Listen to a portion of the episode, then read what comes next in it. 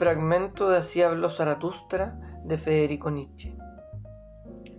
Zaratustra bajó solo de las montañas sin encontrar a nadie. Pero cuando llegó a los bosques, surgió de pronto ante él un anciano que había abandonado su santa choza para buscar raíces en el bosque. Y el anciano habló así a Zaratustra. No me es desconocido este caminante. Hace algunos años pasó por aquí. Zaratustra se llamaba, pero se ha transformado. Entonces llevabas tu ceniza a la montaña. ¿Quieres hoy llevar tu fuego a los valles? ¿No temes los castigos que se imponen al incendiario? Sí, reconozco a Zaratustra. Puro es su ojo y en su boca no se oculta náusea alguna. ¿No viene hacia acá como un bailarín?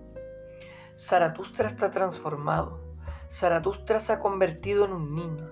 Zaratustra es un despierto. ¿Qué quieres hacer ahora entre los que duermen? En la soledad vivías como en el mar, y el mar te llevaba. Ay, ¿Quieres bajar a tierra?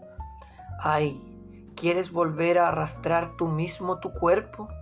Zaratustra respondió, yo amo a los hombres.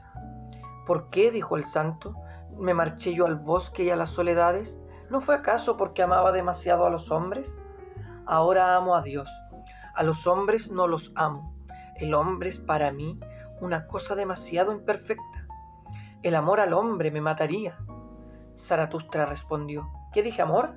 Lo que yo llevo a los hombres es un regalo. No les des nada, dijo el santo.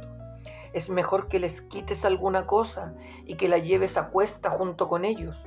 Eso será lo que más bien les hará, con tal de que te haga bien a ti. Y si quieres darles algo, no les des más que una limosna, y deja que además la mendiguen.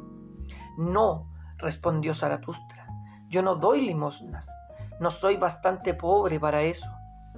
El santo se rió de Zaratustra y dijo, entonces cuida de que acepten tus tesoros. Ellos desconfían de los eremitas y no creen que vayamos para hacer regalos. Nuestros pasos les suenan demasiado solitarios por sus callejas y cuando por las noches, estando en sus camas, oyen caminar a un hombre mucho antes de que el sol salga, se preguntan, ¿a dónde irá el ladrón? No vayas a los hombres y quédate en el bosque. Es mejor que vayas incluso a los animales. ¿Por qué no quieres ser tú, como yo, un oso entre los osos, un pájaro entre los pájaros? ¿Y qué hace el santo en el bosque? preguntó Zaratustra.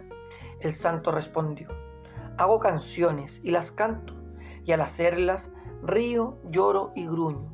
Así alabo a Dios. Cantando, llorando, riendo y gruñendo alabo al Dios que es mi Dios. Mas, ¿qué regalo es el que tú nos traes?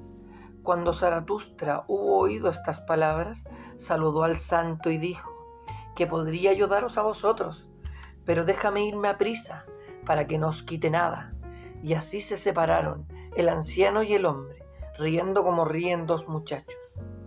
Mas cuando Zaratustra estuvo solo, habló así a su corazón. ¿Será posible? Este viejo santo en su bosque no ha oído todavía nada de que Dios ha muerto.